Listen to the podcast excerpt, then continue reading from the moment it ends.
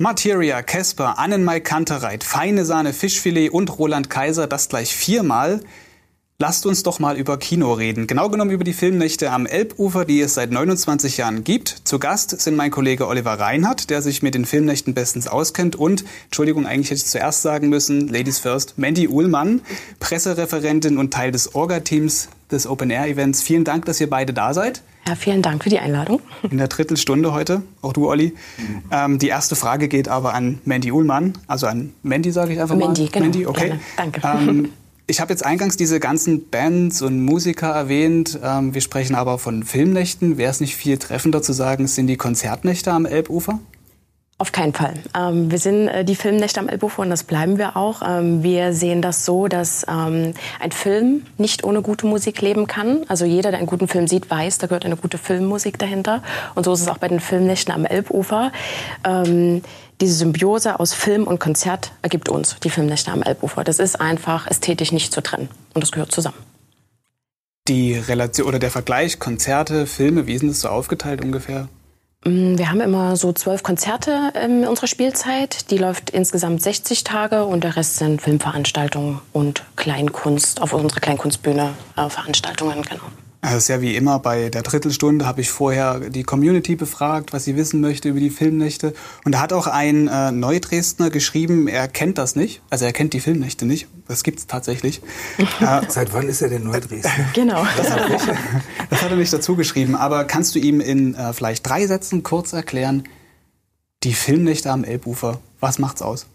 Am, am, allerliebsten, ja, wenn ich auf jemanden treffe, äh, der uns noch nicht kennt, dem gebe ich eigentlich immer gerne meine Visitenkarte, weil da ist hinten drauf so ein schönes Bildchen und ähm, sag einfach immer, komm bitte vorbei. Das ist natürlich jetzt hier schlecht in unserer Runde und ihm würde ich einfach sagen, dass wir natürlich das größte Open-Air-Kino- und Konzertfestival sind, deutschlandweit. Ähm, dass er wirklich bitte einfach vorbeikommen soll und es einmal erlebt haben soll und dass er dann hoffentlich auch Fan ist als Neudresdner.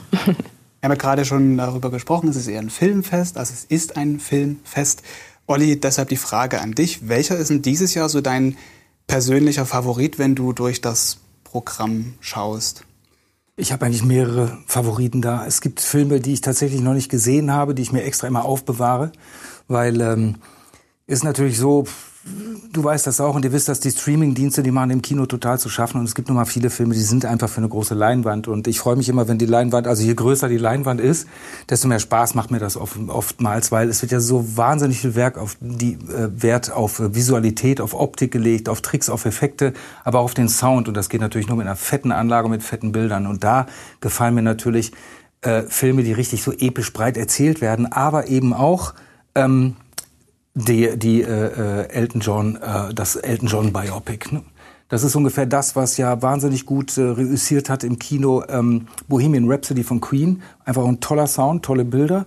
Der wird nochmal kommen, gucke ich mir zum dritten Mal an, einfach weil ich ihn auf der großen Leinwand sehen will, weil sowas gehört auf die große Leinwand. Und Rocketman werde ich ganz genauso machen. Aber ein Favorit für mich ist zum Beispiel auch immer jedes Jahr äh, die Kurzfilmnacht bei den Filmnächten. Weil das ist ja auch äh, irgendwann mal vor einer Handvoll Jahren gestartet worden, war ein bisschen so ein Versuchsballon und das hat gebrummt ne, und das ist super besucht und die Leute, es gibt ganz viele Fans davon und das ist ein Abend, den ich mir eigentlich auch immer versuche, nicht entgehen zu lassen. Zu der Kurzfilmnacht, da verlosen wir auch meistens ähm, über sächsische.de auf der Facebook-Seite und auch auf Instagram Tickets. Wird es auch dieses Jahr wieder geben, so eine kleine Kooperation, dass man über uns Tickets gewinnen kann. Also dazu aber später dann mehr. Wenn es tatsächlich losgeht, auf sächsische.de erfährt man das dann. Ähm, jetzt aber nochmal zurück zu diesen Filmen und zu dem vollen Programm. Wer entscheidet eigentlich, welche Filme dann da gezeigt werden? Ha, ja, das ist eine sehr gute Frage. Ähm, wir haben da so ein äh, Fachgremium bei uns im Büro, will ich es mal nennen. Ähm, es ist so, dass wir natürlich ganzjährig den Filmmarkt beobachten. Ähm, wir wir beobachten ganzjährig den Filmmarkt und ziehen uns da natürlich die wichtigsten, wichtigsten Informationen. Ähm, wie lief der Film, FSK, Länge, äh, wie waren natürlich die Besucherzahlen deutschlandweit, so dass man da schon immer ganzjährig grob vorsortiert. Und wenn es dann ähm, in Richtung Filmnächte geht, äh, schauen alle ganz fleißig Filme, vor allem natürlich unsere Geschäftsführer. Und dann schließt sich so immer mehr der Kreis. Ähm, natürlich hauptsächlich die Geschäftsführung, um direkt auf die Frage zurückzukommen. Aber wir dürfen alle unseren Senf dazugeben und das ist schön. Und ich glaube, das macht es auch aus, dass am Ende so ein bunter Topf rauskommt, äh, wo für jeden was dabei ist. Ist ja auch von äh, unsere Leser werden ja auch befragt, immer im Frühjahr war das. Also dieses Jahr war es auch wieder im Frühjahr, Olli. Mhm. Ähm, kannst du kurz noch mal erklären, wie der Modus da ablief? Ja, also, ganz genau. Wir kriegen also von den Filmnächten, wir sind ja Hauptmedienpartner der Filmnächte, deswegen ist es für uns als Redaktion auch manchmal ein Balanceakt, ne, dass wir darauf achten, dass wir nicht zu viel PR machen und auch noch schön kritisch distanziert bleiben.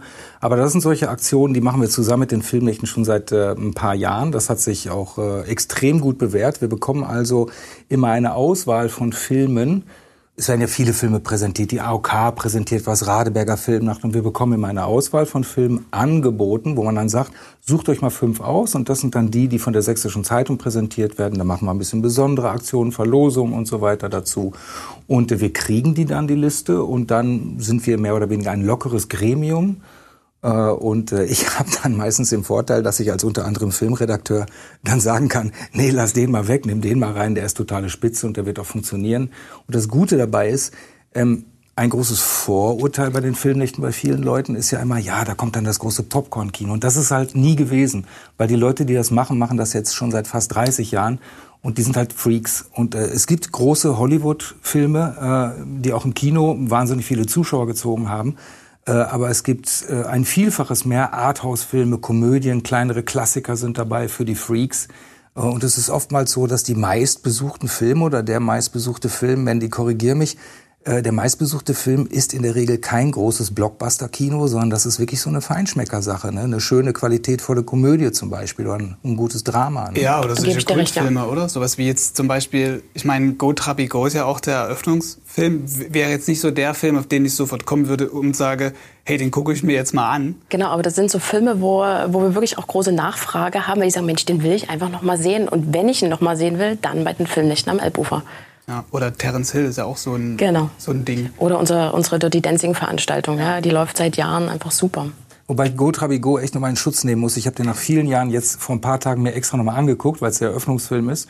Und weil Wolfgang Stump ja auch selber kommt und auch selber gerne etwas sagen möchte dazu, weil es ist ja schon auch etwas so in Richtung Jubiläum, 30 Jahre äh, Mauerfall, friedliche Revolution. Und es ist tatsächlich ein Film, der eine Heiterkeit transportiert und eine Leichtigkeit, auch mit diesem Ossi-Wessi-Gedisse, der macht einen ein bisschen melancholisch, weil so etwas in diesem Tonfall, in diesem lockeren, unverkrampften Tonfall, äh, ist, glaube ich, längst nicht mehr möglich heutzutage. Und genau deswegen finde ich es wichtig, dass so ein Film nochmal mit diesen wirklich humorvollen, augenzwinkernden Blicken jeweils auf die anderen, in Anführungsstrichen, dass der einfach nochmal gezeigt wird. Ne? Ist vielleicht auch gerade so in diesen Zeiten gar nicht so schlecht, Absolut. dann so das nochmal zu zeigen. Ähm, ihr schafft es auch regelmäßig, ähm, du hast gerade schon gesagt, viele Menschen kommen und es werden irgendwie immer mehr. Regelmäßig schafft er es, Besucherrekorde dort aufzustellen. Letztes Jahr waren es 227.100. Mich interessiert, wie hat das alles mal angefangen? Habt ihr da irgendwie vor 100 Leuten da einen Film gezeigt und gesagt, oder vor 50 Leuten, das könnte was werden? Wie, wie ist es mal auf die das Idee Das ist ganz gekommen? witzig, weil wir das erst vor kurzem hatten in einer Runde bei uns im Büro. Ähm, es war so, dass unsere Chefs äh, im Bärenzwinger tatsächlich schon Filmvorführungen gemacht haben vor 30 Jahren.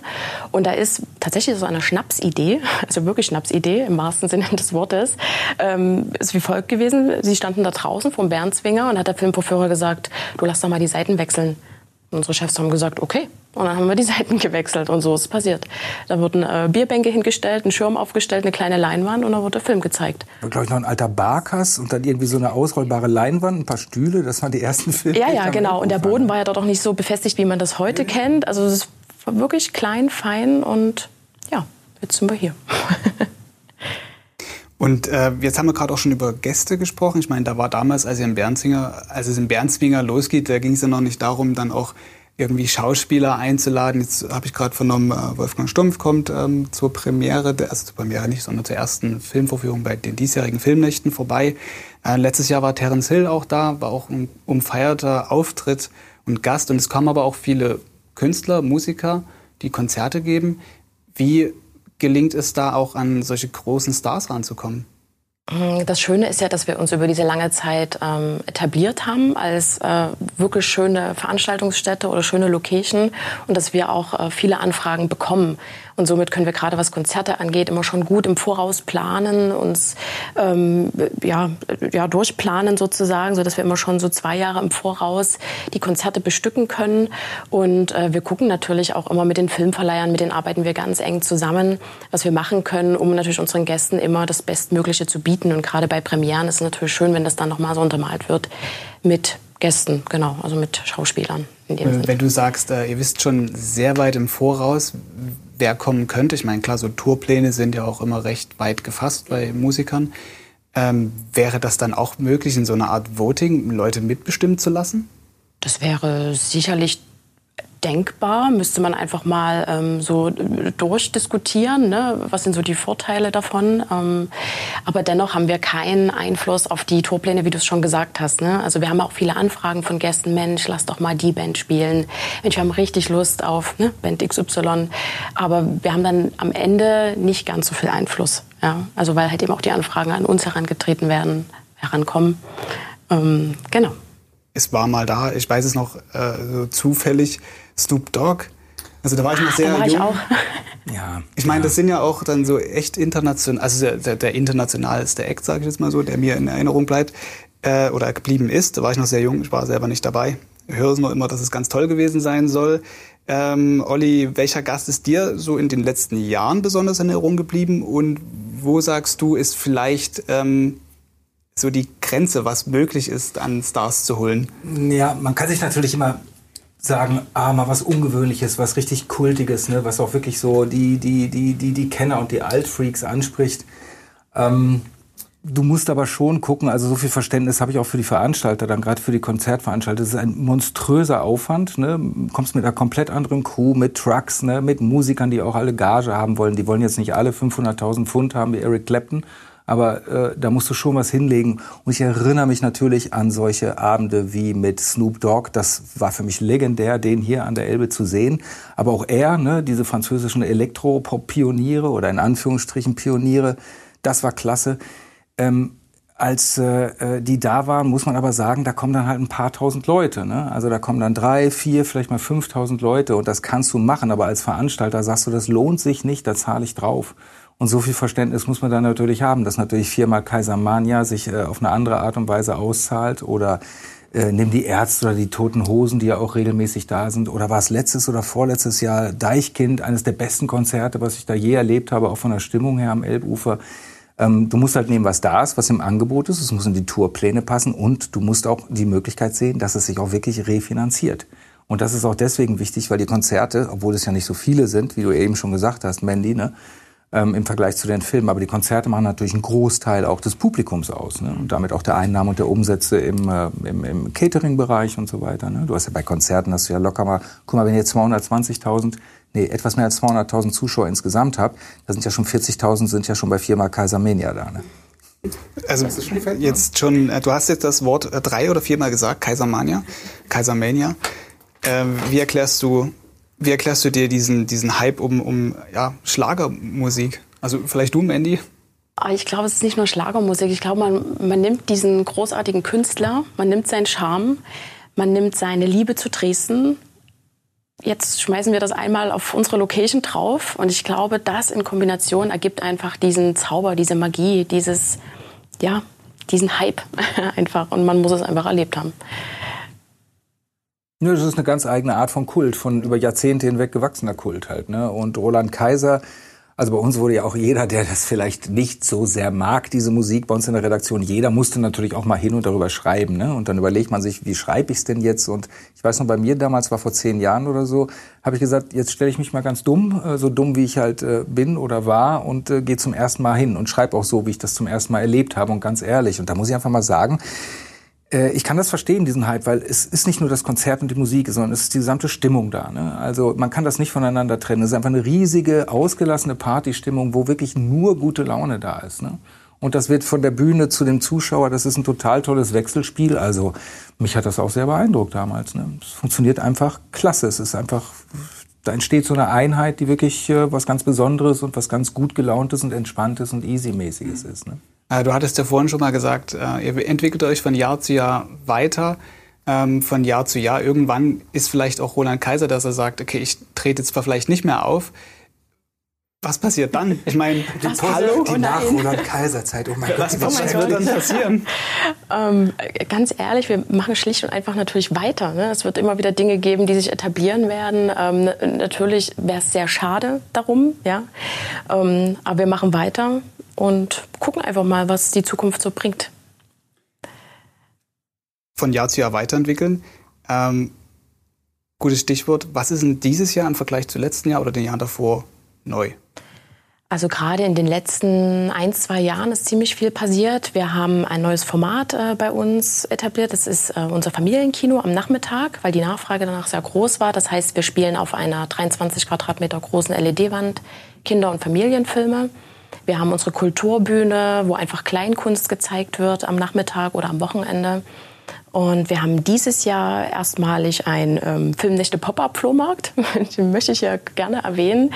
Ähm, das wird sicherlich ganz cool. Der heißt Trash and Tunes. Und natürlich nicht zuletzt und ähm, bei unserem äh, Pop-Up-Flohmarkt. Ja, genau. Äh, da kann man sich ganz normal anmelden tatsächlich, ähm, wie bei einem klassischen Flohmarkt. Und wir werden irgendwie coole Beats haben, äh, tolle Drinks. Und ich denke mal, das Flair an der Elbe wird das Restliche dazugeben.